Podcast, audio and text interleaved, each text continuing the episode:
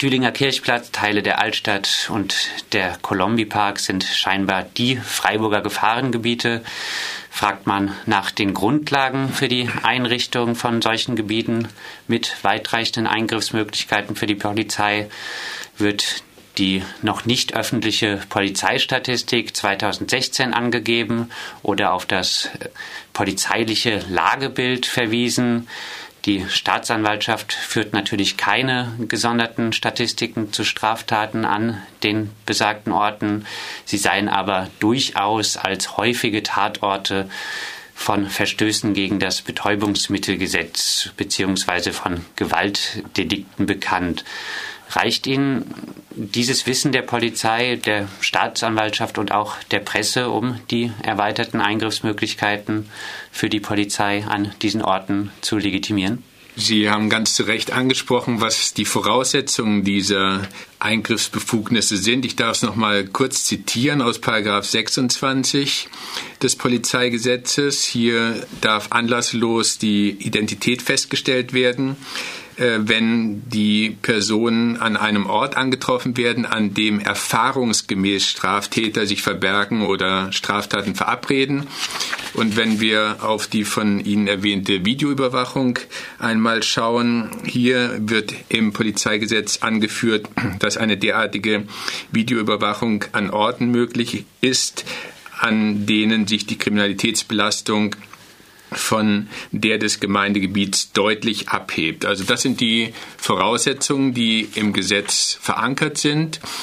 Und meine These wäre, wenn diese Voraussetzungen diese erhöhte Kriminalitätsbelastung anführen, dann sollte uns die Polizei aber auch daran teilhaben lassen, woraus sie diese erhöhte Kriminalitätsbelastung ableitet. Und Sie haben es erwähnt, die Polizei spricht vage davon, dass Lagebilder existierten, beziehungsweise dass an diesen Einsatzbrennpunkten durchaus bekannt sei, dass mehrere oder erhöhte Straftaten aufzufinden seien. Das sind in meinen Augen alles äh, zu vage Anhaltspunkte. Und äh, wenn wir die polizeiliche Kriminalstatistik einmal anführen, die von 2016 ist noch nicht veröffentlicht, aber auch die der vergangenen Jahre besagen immer wieder, dass sich natürlich auch an diesen drei Kriminalitätsbrennpunkten äh, Verdachtsfälle auftun, aber diese Verdachtsfälle würden wir an jedem beliebigen anderen Ort in Freiburg auch hier antreffen und insoweit ist das für mich kein Spezifikum. Sehen Sie Möglichkeiten juristisch gegen wirklich auch die Einsatzgrundlagen an diesen Gefahrengebieten vorzugehen? Ich glaube schon, dass man hier durchaus Chancen hätte, juristisch dagegen vorzugehen. Ich habe Ihnen die beiden sogenannten Ermächtigungsgrundlagen ja angeführt und sie scheinen mir durchaus in extremer Weise vage zu sein. Verfassungsrechtlich würde man sagen, möglicherweise ist der Verhältnismäßigkeitsgrundsatz nicht gewahrt, möglicherweise ist das Bestimmtheitsgebot nicht gewahrt und in Hamburg ist es schon so gewesen, dass anlässlich eines konkreten Falles, so müsste man vorgehen, also man würde eine derartige Identitätsfeststellung angreifen, weil man äh, bestreiten würde, dass man sich an einem derartigen Kriminalitätsbrennpunkt aufhalten würde und dann müsste das entsprechende Verwaltungsgericht überprüfen, ob denn diese Norm überhaupt äh, der Verfassung entspräche. Wenn das nicht der Fall wäre, könnte das Gericht eben diese Norm nicht anwenden. Und das äh, Hamburger Oberverwaltungsgericht kam zu dem Ergebnis, dass hier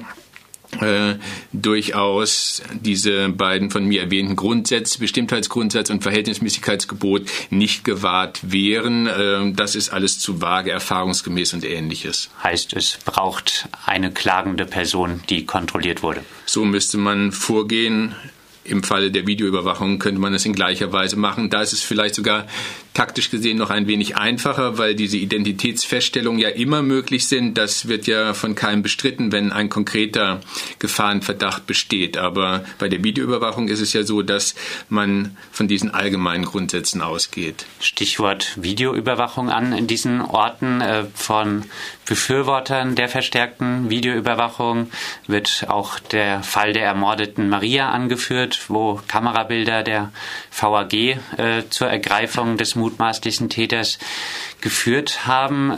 Würden mehr Kameras an diesen äh, drei jetzt genannten Orten nicht wirklich das äh, subjektive Sicherheitsgefühl an diesen Stellen erhöhen? Also es ist schon wirklich extrem verwunderlich. Also ich dachte, dass diese Videoüberwachung, die ja schon seit Jahrzehnten äh, in der Diskussion und auch in der Praxis äh, ähm, vorhanden ist, dass, dass diese Videoüberwachung äh, irgendwie auf einem absteigenden Ast äh, ähm, sich befinden würde, weil eben alle empirischen Erkenntnisse besagen, dass diese Videoüberwachung an sich in dem Sinne auf keinen Fall funktioniert, dass sie präventiv Straftaten verhindert. Und das ist ja der Ausgangspunkt des Polizeigesetzes. Hier soll nicht äh, Verdachtsmaterial oder Aufklärungsmaterial geschaffen werden, sondern die Idee des Polizeigesetzes ist es, Straftaten zu verhindern. Und wie könnte die Videoüberwachung Straftaten verhindern, indem ein potenzieller Straftäter rational vorgehend sich sagen würde, ach, da ist eine Kamera, ich verzichte darauf, diese Straftat zu begehen. Und das besagen alle empirischen, also rechtstatsächlichen Untersuchungen. Ähm, diese Vorgehensweise ist nicht diejenige eines Straftäters. Also man hat ganz begrenzte äh, positive Einsatzbereiche der Videoüberwachung festgestellt in abgeschlossenen Räumen, etwa in Parkhäusern oder ähnlichem. Da mag hier diese Videoüberwachung ähm, Kfz-Diebstähle oder ähnliches verhindern. Aber hier geht es ja auch in der öffentlichen Diskussion um ganz andere Straftaten, die vorgeblich verhindert werden sollen. Also Gewaltstraftaten, Sexualdelikte und ähnliches. Und das sind mit Sicherheit solche Delikte, die über die Videoüberwachung in keiner Weise verhindert oder auch nur reduziert werden. Was sagen Sie zum Argument, äh, man kann durch verstärkte Videoüberwachung aber zumindest im Nachhinein die vermeintlichen Täter leichter finden? Auch das ist ein Argument, welches erstens von der Zielsetzung ja erheblich abweicht, wie ich gesagt habe. Also hier soll es dann repressiv verwendet werden. Und zweitens ähm, sind das hier äh, empirisch gesehen auch ganz seltene Zusatz- äh, und Zufallsfunde. Insoweit äh, würde ich der Videoüberwachung auch insoweit auf diesen Ast bezogen keine große Bedeutung zumessen. Sie haben es gesagt, vielleicht stärkt die Videoüberwachung das Sicherheitsgefühl, das subjektive Sicherheitsgefühl, mit anderen Worten, reduziert die Kriminalitätsfurcht. Das wäre jetzt noch ein interessanter Aspekt, äh, der immer wieder in der Öffentlichkeit genannt wird. Da würde ich einen weiteren Aspekt allerdings ins Spiel bringen und zwar denjenigen, dass ich sagen würde, diese Angst vor Kriminalität wird in den Medien zwar immer wieder als Reaktion auf Kriminalitätsgefahren dargestellt, aber aus sozialwissenschaftlicher und kriminologischer Sicht äh, ist ein solches Verständnis zunehmend in Frage zu stellen und hier wird zunehmend vertreten, dass die Kriminalitätsfurcht eher eine Materialisierung unterschwelliger Existenz- und Zukunftsängste ist. Also deswegen ähm, hat man äh, Kriminalitätsfurcht bzw. ist das Sicherheitsgefühl reduziert. Die sozialen Ängste sind es und diese sozialen Ängste werden über Videokameras natürlich nicht befördert. Also man sollte sagen, diese Videokameras sollten entweder wieder abgebaut werden oder sollten jedenfalls nicht etabliert werden. Und dieses Geld, was man spart, sollte man in soziale Sicherheitssysteme in Freiburg und in anderen Städten stecken. Die ökonomische Ungleichheit also eher äh, ein Problem auch für die Kriminalitätsfurcht. Auf jeden Fall. Also das wird immer ähm, unter den Tisch gekehrt, aber das ist der Ausgangspunkt der Kriminalitätsfurcht und dementsprechend sollte man nicht auf diese ausnahmsweise leider aufgetretenen Gewaltdelikte abstellen. Diese sind über Jahrzehnte hinweg äh, in Freiburg und in vielen anderen Städten konstant und sogar leicht rückläufig. Also das kann nicht der Grund sein. Das heißt, ähm, das ist immer nur ein Anlass, der äh, gesucht wird, um derartige Systeme zu etablieren. In Freiburg wurde äh, in der Vergangenheit äh, viel über die Einführung eines kommunalen Ordnungsdienstes diskutiert. Äh, der Code konnte nochmal gekippt werden.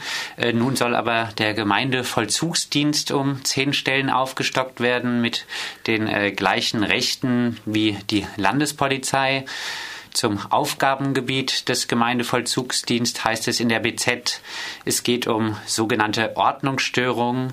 Dazu zählen unter anderem Verstöße gegen die geltende städtische Polizeiordnung wie Wildpinkeln, unerlaubtes Lagern, gewerbsmäßige Bettelei, Sachbeschädigung durch Graffiti.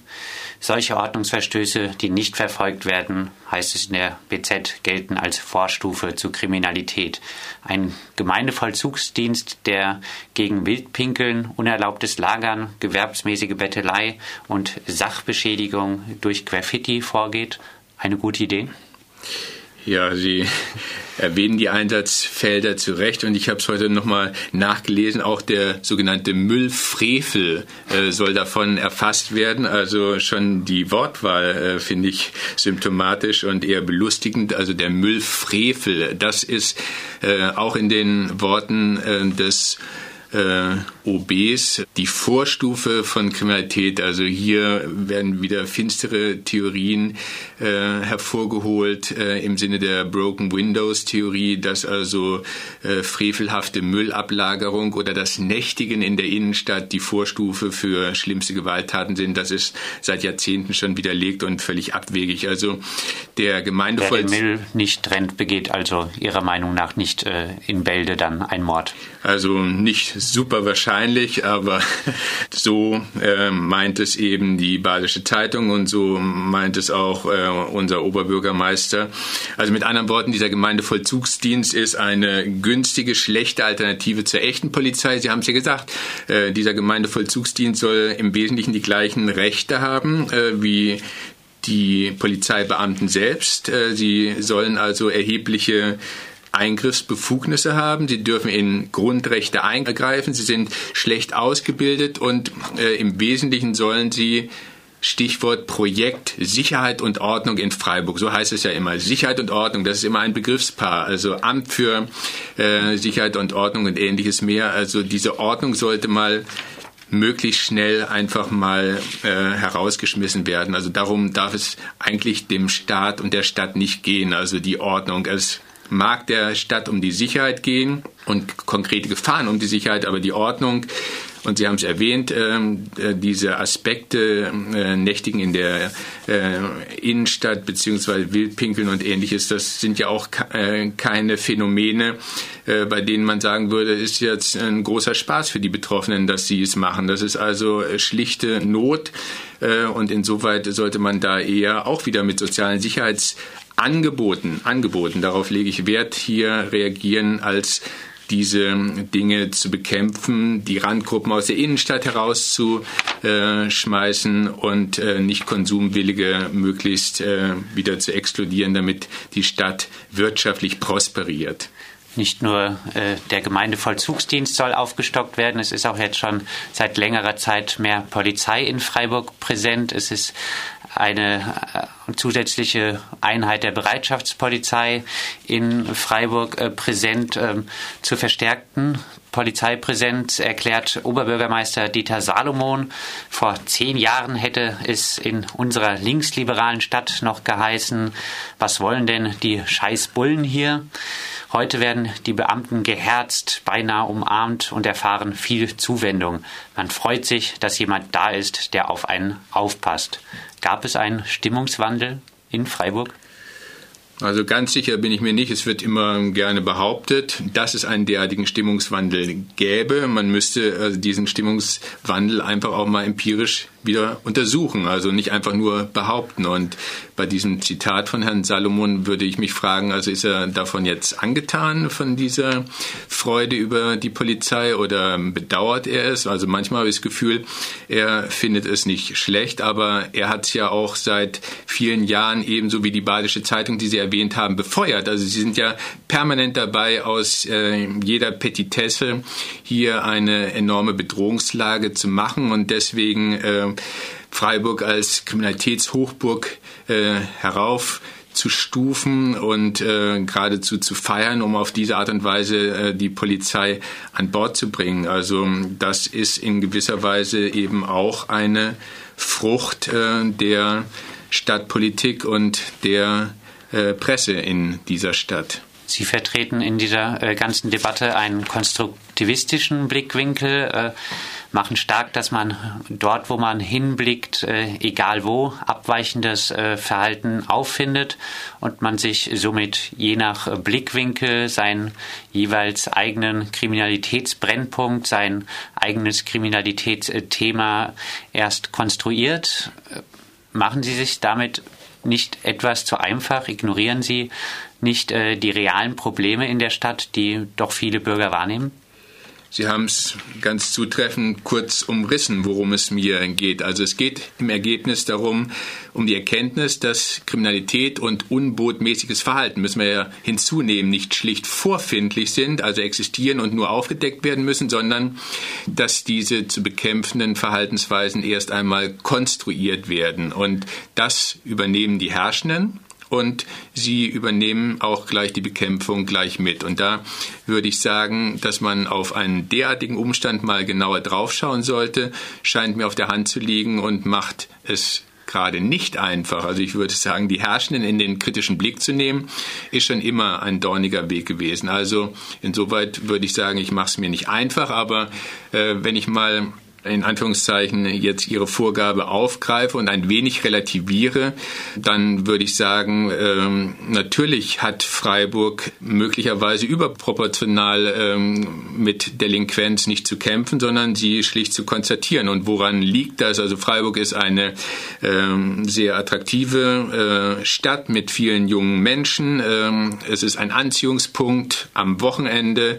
Aus dem Umland kommen viele Menschen. Es kommen auch aus den den umliegenden äh, Ländern wie äh, Frankreich oder Schweiz viele Leute hier nach Freiburg. Ähm, wir haben gewisse BTM-Delikte insoweit. Wir haben wie wir gesehen haben, eine extreme Kontrolltätigkeit hier in Freiburg. Und das wiederum bedeutet natürlich, äh, die Zahlen sind hier äh, existent, die Zahlen sind wesentlich höher als irgendwo ähm, in einem abgelegenen Schwarzwalddorf, ähm, aber das sind alles keine Umstände, die mich in hohem Maße beunruhigen würden. Und deswegen würde ich äh, daran festhalten wollen, diese konstruktivistische Perspektive jedenfalls immer im Blick zu haben. Mehr Kontrollen also und dann wird man auch äh, noch eine höhere Fallzahl bei der Kriminalitätsstatistik hervorrufen. Genau, und äh, vielleicht schaffen wir es dann sogar noch einen weiteren Kriminalitätsschwerpunkt und Brennpunkt hier zu etablieren. Also gucken wir einfach irgendwo in Weingarten oder in einem anderen Viertel mal äh, ganz genau auf einen bestimmten Platz und wir werden hier äh, relativ viele Straftaten minderer Art, Gott sei Dank, äh, finden und dann können wir einen Kriminalitätsschwerpunkt wiederum schaffen. Abschließend Hoffnung, äh, dass sich in Freiburg auch die Debatte mal wieder wegverlagert äh, von der Einschränkung von Freiheitsrechten hin zur Verteidigung von Freiheitsrechten?